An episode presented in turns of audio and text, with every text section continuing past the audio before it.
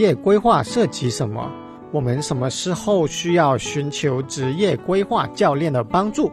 求助者最常见的问题是什么？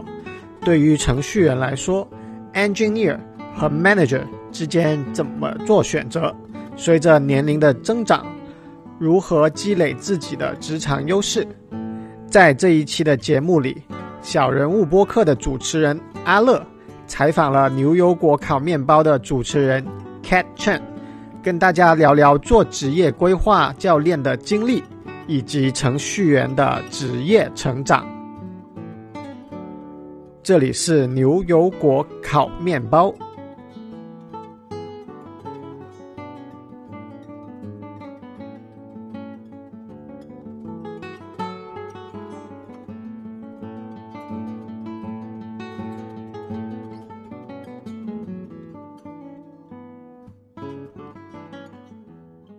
大家好，欢迎收听小人物播客第二十四期。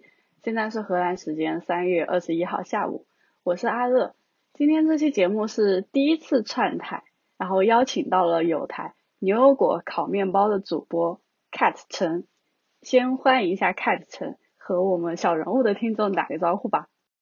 大家好，我是 Cat，我是牛油果烤面包的三个主持之一。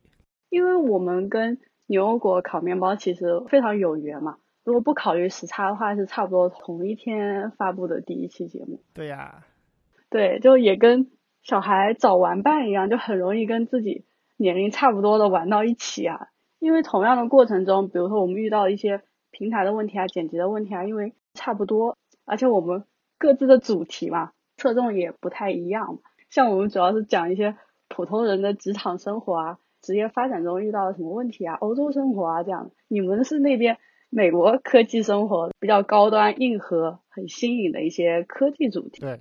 但其实呢？其实啊，我们有时候也讲讲旅游啊。例如说，我们昨天录的节目是旅游，我们之前也放过美国旅游、伊朗旅游这样的节目。对。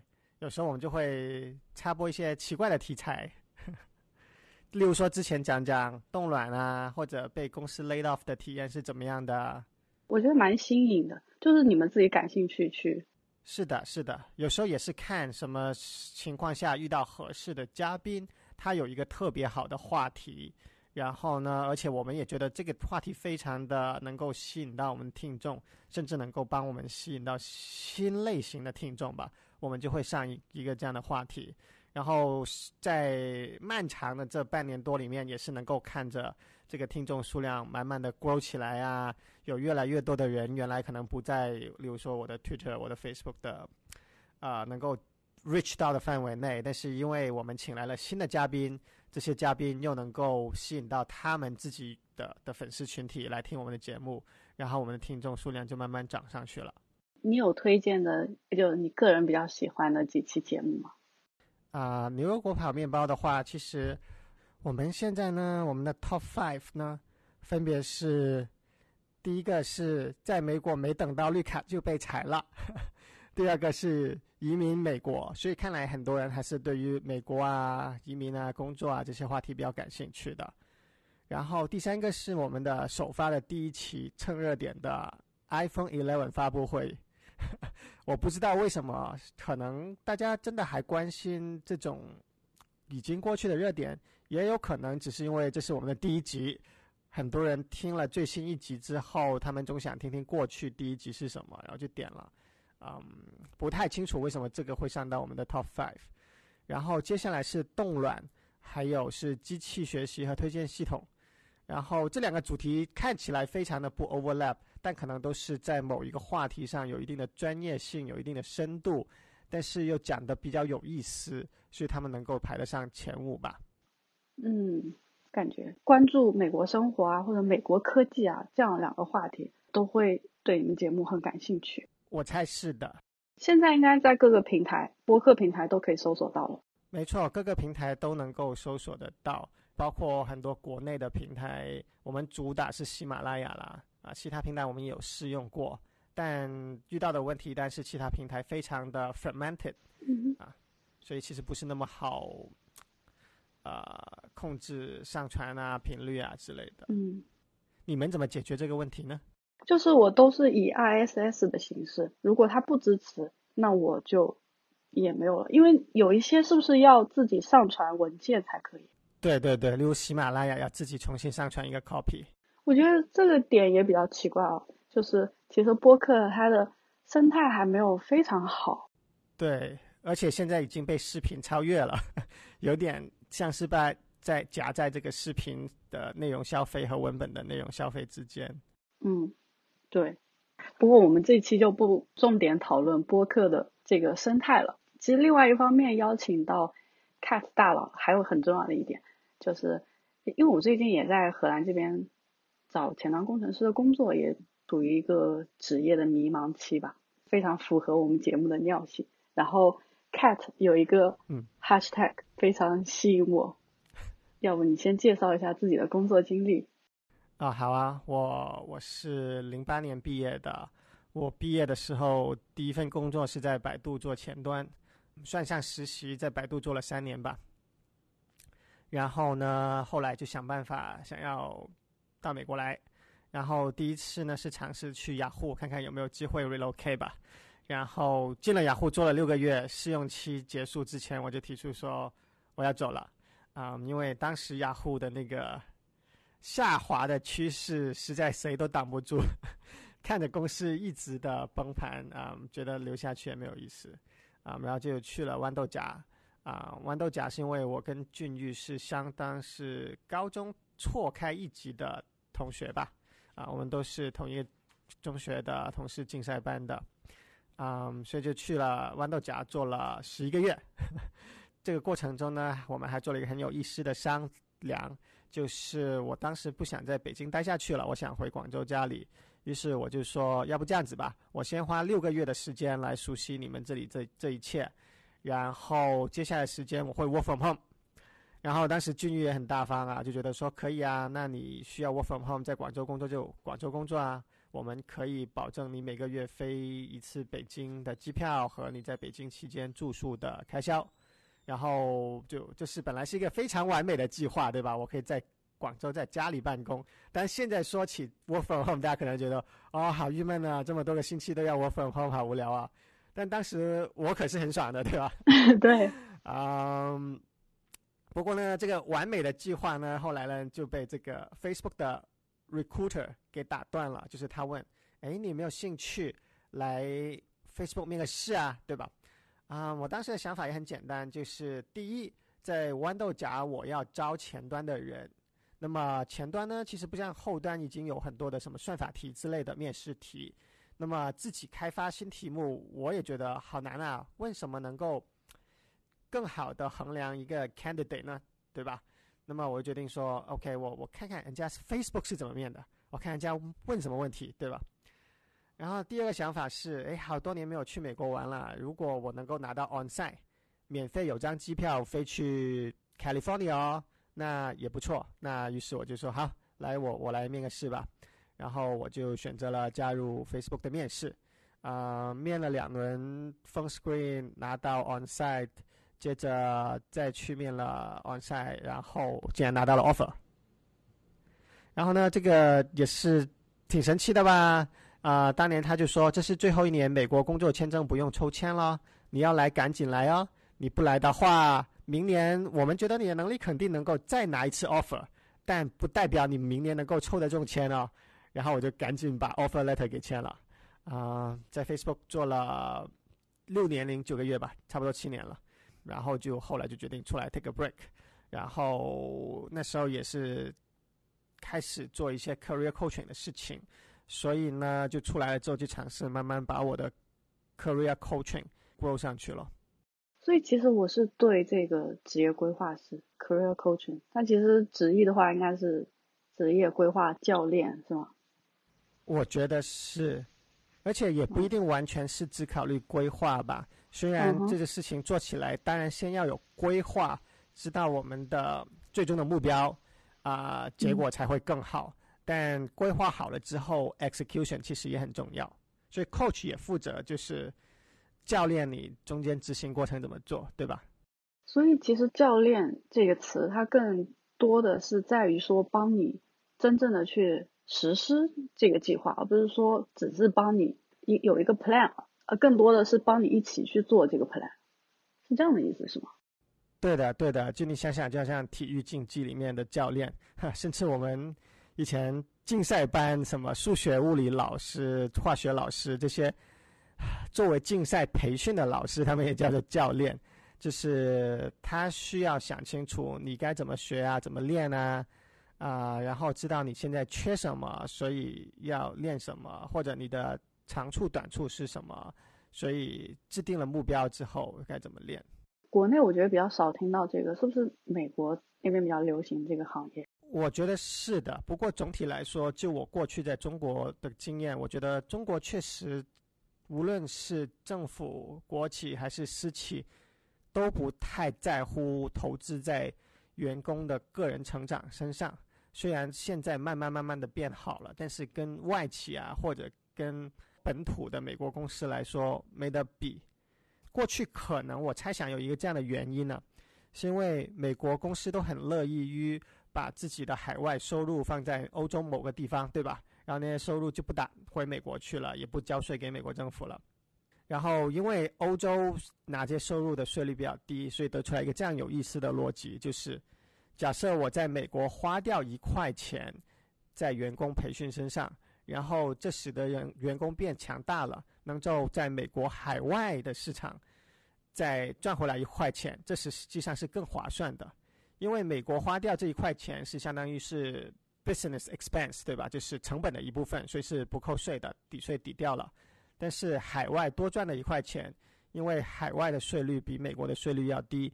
所以其实相当于把美国内国内可以赚的一块钱放到了海外去赚，换取了一个更低的税率。可能是因为这个原因，使得美国公司其实也挺乐于就是花钱在员工的成长身上。中国就没有这个文化啊，所以很多东西要慢慢来。很多公司的思维模式还是我花钱把这个人培养起来了，但这个人接着就跳槽了，我不亏了。对，就你来给我干活就可以了，我不需要花钱在你身，在你个人身上，你个人的身上应该是你自己要做的事情，就不归我管。对，然后把钱花在挖别人的人这件事情上，就是我不知道为什么，但总之你有一个人很强大了，这个人是自己自学上来的，还是你培养上来的，我不需要知道。但我现在很喜欢这个人，所以我愿意重金把他挖过来。对。现在也好一点了，不像以前。但以前确实，我以前也试过做一些国内的收费的培训的项目，啊，确实大多数的付费意愿都很差，费率都很低啊。你是怎么了解并进入这个行业？我是怎么样进入这个行业？其实这个行业不像是你做程序员，然后你就面进大公司，有一个明显的就是边界。其实做 career coach 的话。没有一个很明显的边界啊，对吧？因为理论上，例如你在一家公司里，作为一个 engineering manager，你也会需要去 coach 你的下属，对吧？那么，所以总会做到一些，甚至是不是 manager，有时候你的职位是一个比较 senior 的 engineer，你也会去 coach 其他 junior 的 engineer，所以或多或少的都会接触到这样的工作。那更多的就是说，你是不是足够喜欢这样的工作，然后慢慢把它变成一个，就是你花更多时间这样的的事情吧，对吧？因为你刚刚有讲到说，你自己从豌豆荚到 Facebook，也是因为说自己想要去了解一下招聘的流程，招聘应该准备哪些问题，其实就是你在职业规划这件事情上，你有感兴趣。那时候更多的是招聘嘛，就是公司需要人，我需要知道怎么样的人合适。没有想太多，就是长远的怎么样帮别人做规划啊？但现在更多的就会想，OK，我要如果我要帮别人做一个规划，保证他执行到有结果啊，那怎么做？碰到对方求助比较多的问题是什么？嗯，其实呢，我现在是什么样的人愿意聊，我都很乐意跟他们聊的。啊，遇到比较多的呢，主要有两个大的类型啊。但这两个大的类型之外，其实还是有很多很多，就是各种神奇的需求的。那么我们就说这两个大的类型嘛，两个大的 clusters。嗯，一种呢是还在校的学生想要优化他们找工作这样一件事情。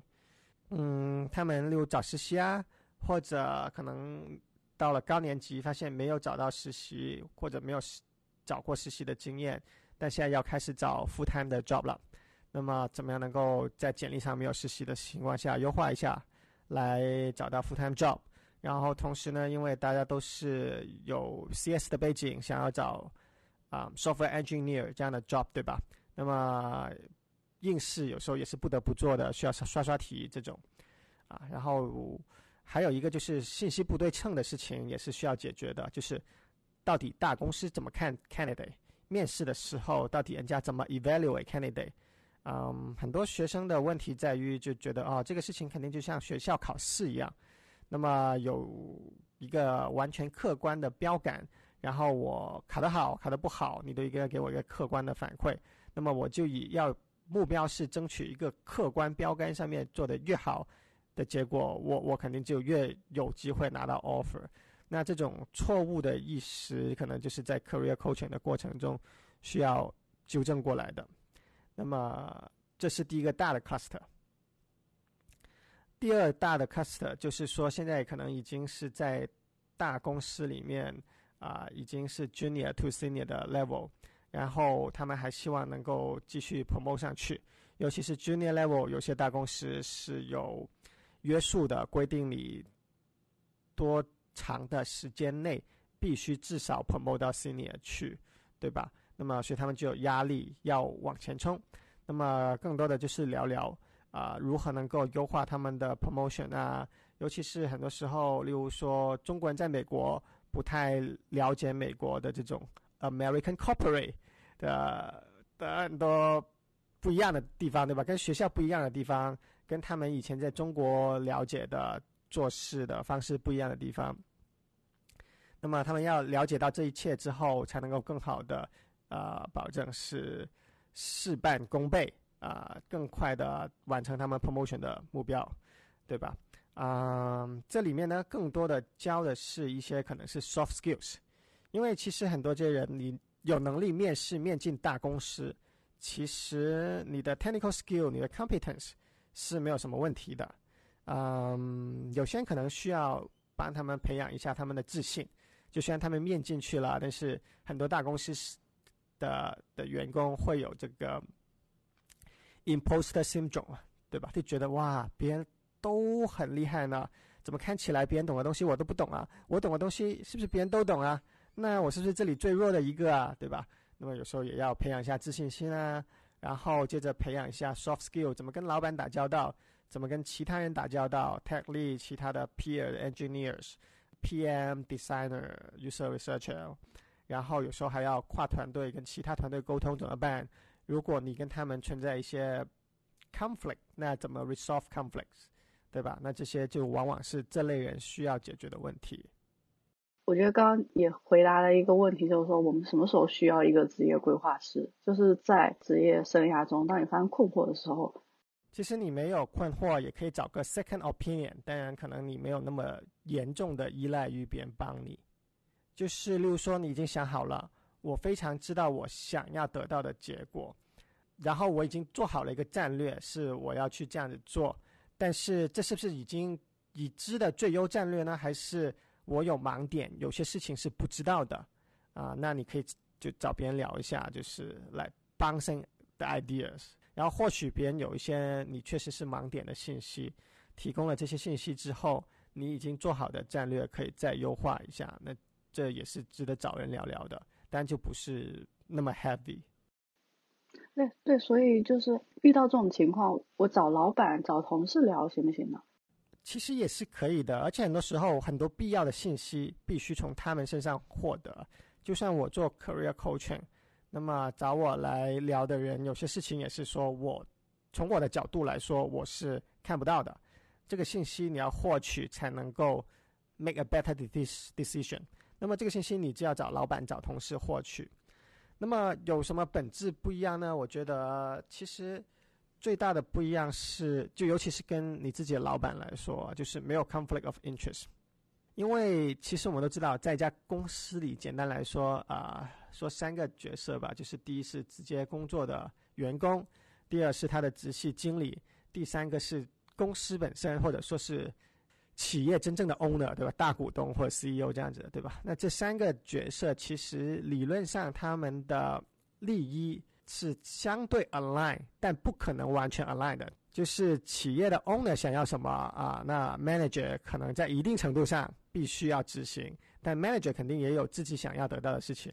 那 manager 想要得到什么，跟手下的人自己想要得到什么啊，也是理论上比较 align，否则就不在同一家公司了。但也有一些地方是不会完全 align 的。那么作为一个就是不在你的企业内的人，可能好处就是说我跟你没有任何的 conflict of interest。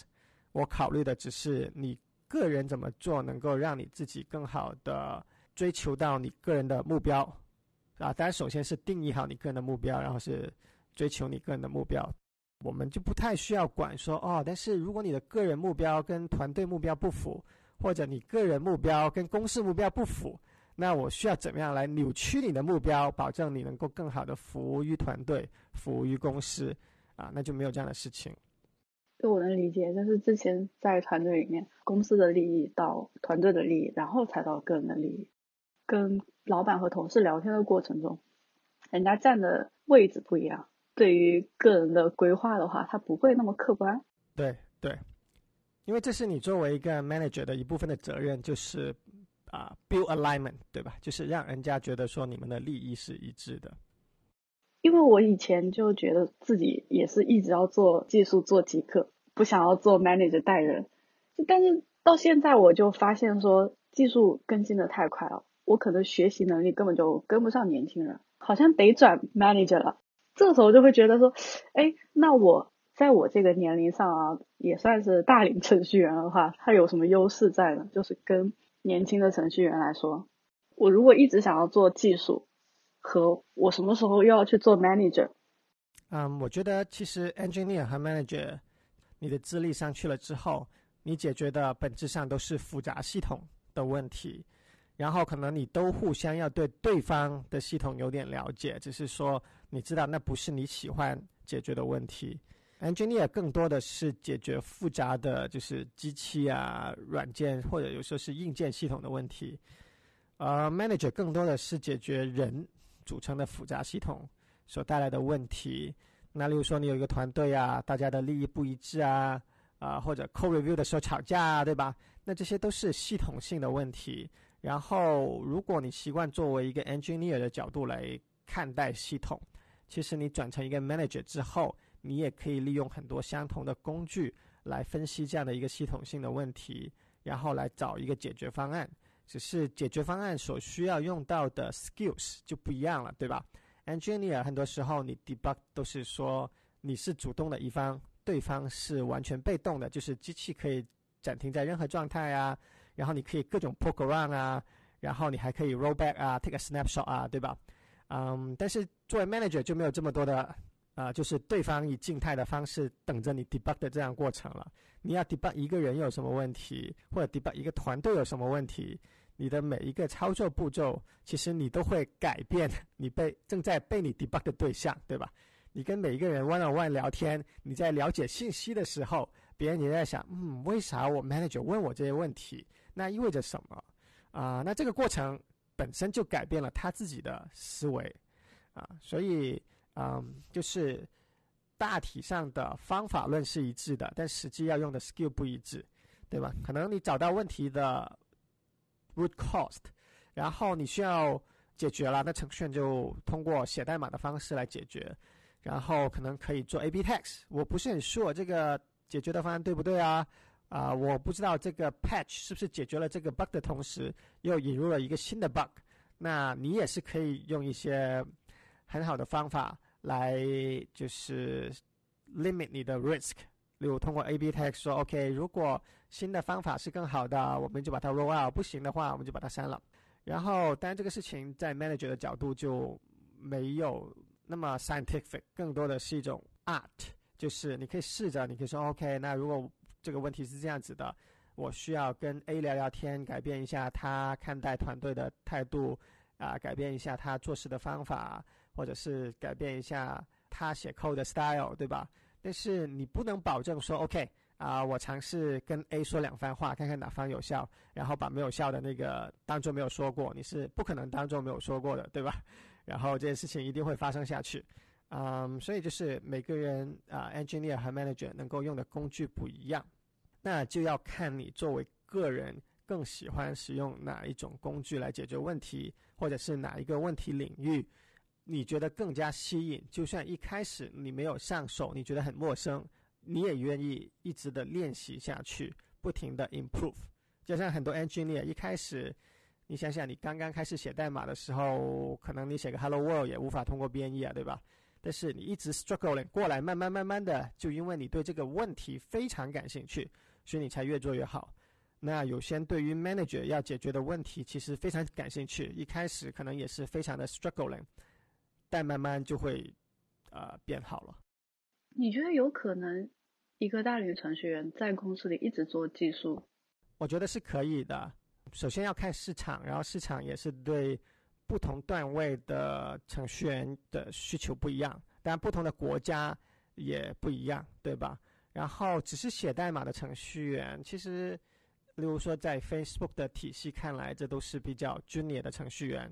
即使你写比较复杂的程序，这个段位程序员啊，美国可能供应还低一点点啊，所以你可能还有一定的就是。反过来说，应该说企业还对你这个这一段位的程序员有一定的需求。那么，但是在中国来说，可能这样的程序员的供应会越来越多。那么，你年龄越来越大之后，你可能又不一定愿意，好像新人这样子，就只拼命的在工作时间之外自愿或者不自愿的加班，对吧？那么，自然你的性价比对于雇主来说，你就越来越没性价比了。啊，在美国呢，就要看公司了。有些公司很乐意养着这一阶段的程序员，啊，有些公司，例如 Facebook，就是说，哦，你多少年之内无法从 Junior 升到 Senior 去，我们就不要你了。我们需要的是有这种 Growth Mindset 的人，愿意去 Grow 的人，对吧？然后更 Senior 的程序员，其实往往他们需要培养出更好的大局观，知道自己写的程序实际上是服务于什么的。也就是说，写程序甚至是 technology 都是 a means to an end，对吧？就是是达到某一个具体目的的中间过程而已。那么这个中间过程你可以做得非常非常好啊，例如说设计很好啊，啊写出来代码质量很高啊，做出来系统很可靠啊。但这都是为了什么呢？你需要知道那个终结目标是什么。例如说。啊，做出来一个用户觉得非常好用、非常爱用的产品，然后最终能够给商业带来价值，使得用户愿意为这个产品付费，或者多使用这个产品，使得例如广告主愿意投放广告，然后从广告主那一边比较把钱给赚了，对吧？那么这些都是要有 awareness 的，那么这时候才能更好的知道说，你作为一个程序员，你优先。从哪个角度来解决问题？因为程序很多时候是 trade off，对吧？啊，我可以把代码质量写高一点，但是我需要做的时间长一点代码就要往后推。啊，我也可以把东西做得快一点，但是可能程序没那么可靠啊，也可能是代码将来没那么容易维护和做改动啊，对吧？那么这些 trade off 有时候你放在纯粹是 technology 的角度来说，你会觉得非常的。模棱两可，但是你要放到更大的一个场景里面去看，说 OK，那哪一个东西是对产品更好的，哪一个东西是对商业更好的，那可能这个 trade off 你就比较容易判断出来啊。例如说，哦，我们这个产品现在是一个试行的发布，发布好了，用户喜欢用，我们才有机会获得下一轮的投资，继续做下去。如果产品发出来根本没有人用，那么可能过几个月，我们这个产品就直接是 down 了。那这时候你会觉得说，那我们肯定先先要用有限的投资把产品给赶紧 launch 了，对吧？管它什么代码质量啊之类的事情，对吧？这个代码质量再好，再有助于我将来维护和升级一个产品，我这个产品三个月之后就失当了就没有了，那那维护来干什么？对吧？那所以就是作为一个 senior 程序员，很多时候我们是希望大家对这种事情能够有 awareness，能够做判断了。那么这就就很不一样了啊。然后在网上的可能是一个程序员在一个比较大的组织里面，比如说一些比较大的公司啊，对吧？那你要能够有 awareness，说不仅仅是我们团队的产品是什么，我们团队的业务目标是什么，你还能感知到你周边的其他团队在干嘛，他们为什么要做这样的事情。那么有了这些 awareness 之后，你就能够找到一些 opportunity 来，好像放大器一样，对吧？放大你的工作实际的效果。比如说，本来这个事情我可以帮我们团队做优化的，但我现在找到了一个角度。啊，把事情一做，就不仅仅优化了我们团队的业务结果，还优化了我们的兄弟姐妹团队的业务结果。啊，统一做了统一规划。啊，当然难度可能是怎么样说服他们来跟我们一起做，对吧？那这些是一些更加 senior 的 engineer 需要解决的问题。嗯，我觉得国内担心的比较多是，就是我刚刚所说的，一直写程序的。那么确实一直写程序，你的对企业创造的价值的。大小就就是那么多了，那么自然可能你就很难跟其他愿意投入时间的人来竞争。但如果你能够做更大的事情，直接贡献到企业的产品啊，甚至贡献到企业的商业上面去啊，那显然是作为一个应届生是不可能跟你竞争的。就算他们懂更新的技术，也也学得更快，但学这一行的商业，这一行的产品制作，那那他都是。需要花好长的时间来追上来的。我可以理解为经验值吗？对，就是具体业务，例如说有些人就是专门做 IM 即时聊天，对吧？那对这个业务的了解就很重要，比可能比你怎么样写写代码的更重要。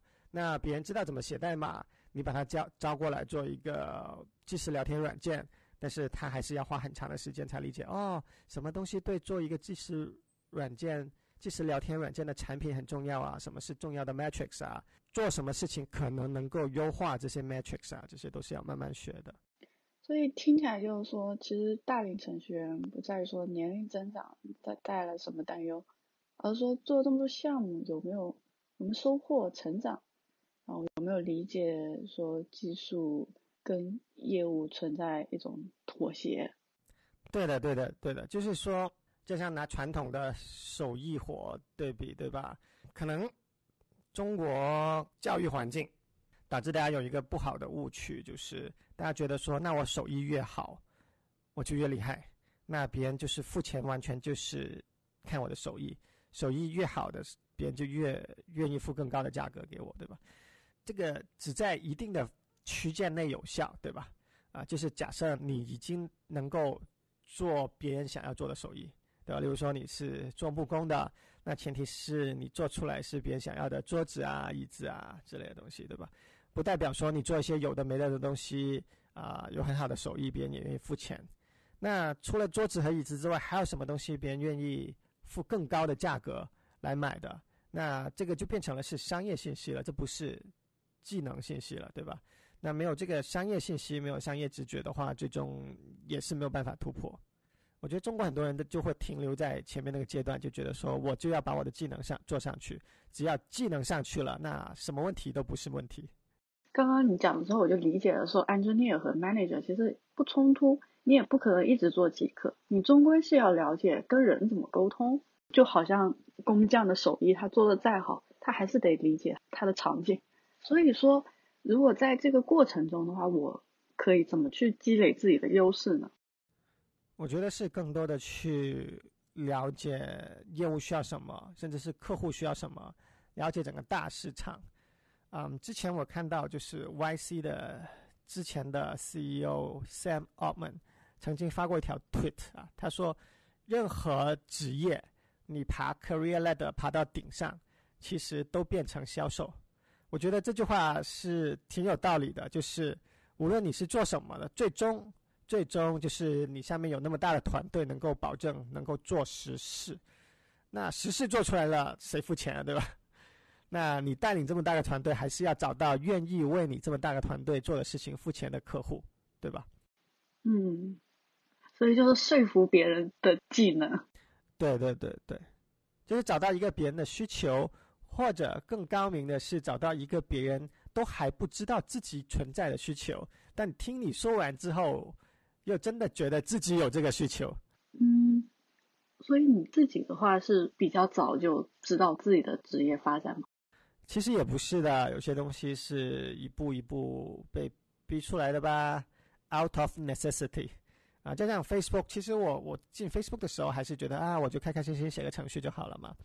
但是因为 Facebook 就是这样的一个 career ladder 的设定，就是说，啊，我们认为写写程序的人就就是 junior 就好了，啊，然后我们需要 senior 的人和更资深的人都是能够知道业务需要什么，产品需要什么，然后主动的把这些东西指出来，自己解决了或者。带人解决，说服别人跟你解决，而且带人的时候也很多时候不能够用你的这种啊级别啊，或者是 manager 的帽子的这种怎么说呢？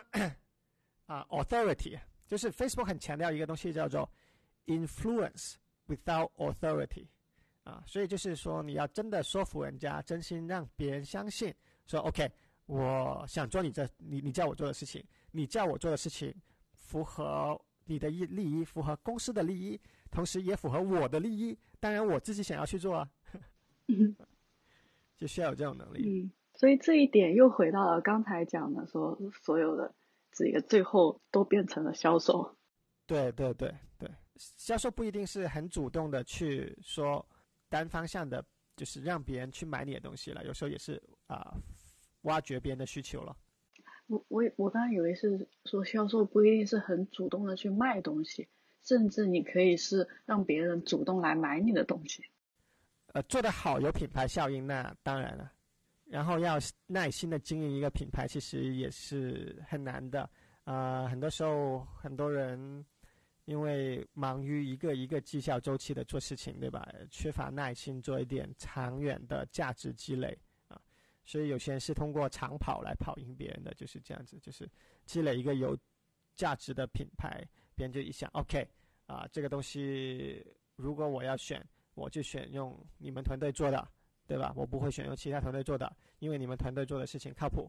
那你这个团队的 leader 其实也相当于是建立了一个品牌价值的积累啊。还有最后一个就是，你有没有推荐的东西呢？就是最近，嗯，书啊，APP 啊。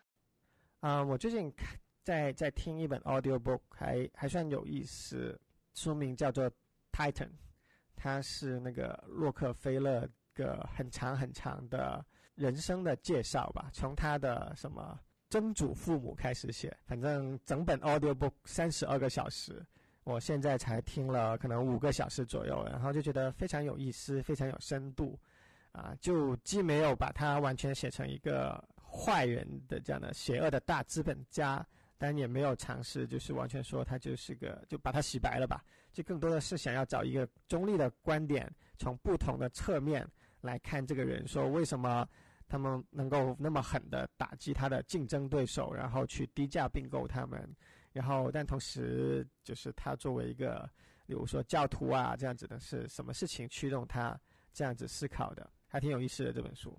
就叫做 Titan，T-I-T-A-N。啊，然后还有一本 audio book，我觉得还有意思的，叫做 How to American。这个你们有看那个 Silicon Valley 的那部剧吗？HBO 的 Silicon Valley，它里面不是有个华人的角色叫做金样的吗？那个也是一个有点名气的这喜剧演员。然后这本书就是类似于他个人的自传一样的。然后，而且因为作为一个喜剧演员，所以他 audio book 也是相当于自己表演、自己讲，讲的很搞笑。这听起来会比较有意思，是它会有很多呃中西方文化的差异，然后中国人怎么去融入这样西方的社会里面。嗯，对对对。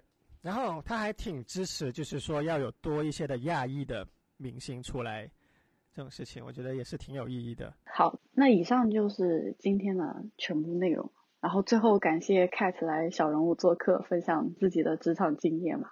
谢谢，希望对大家有所帮助和启发。然后我们聊到的相关链接都会在网站中贴出来，包括牛油果烤面包的播客，还有 Cat 城的个人网站。好，最后就感谢 Cat，也谢谢你们的邀请。我觉得能够做一次这样的串台非常好。那今天就这样子喽，下次再聊。感谢大家收听这一期小人物和牛油果烤面包串台的节目。大家喜欢的话，请记得订阅我们这两个节目哦。小人物的地址是 a nobody dot i m，牛油果烤面包的地址是 avocado toast dot life。本期节目相关信息及链接都会在 show note 中跟大家分享。我们后会有期，下期节目再见，拜拜。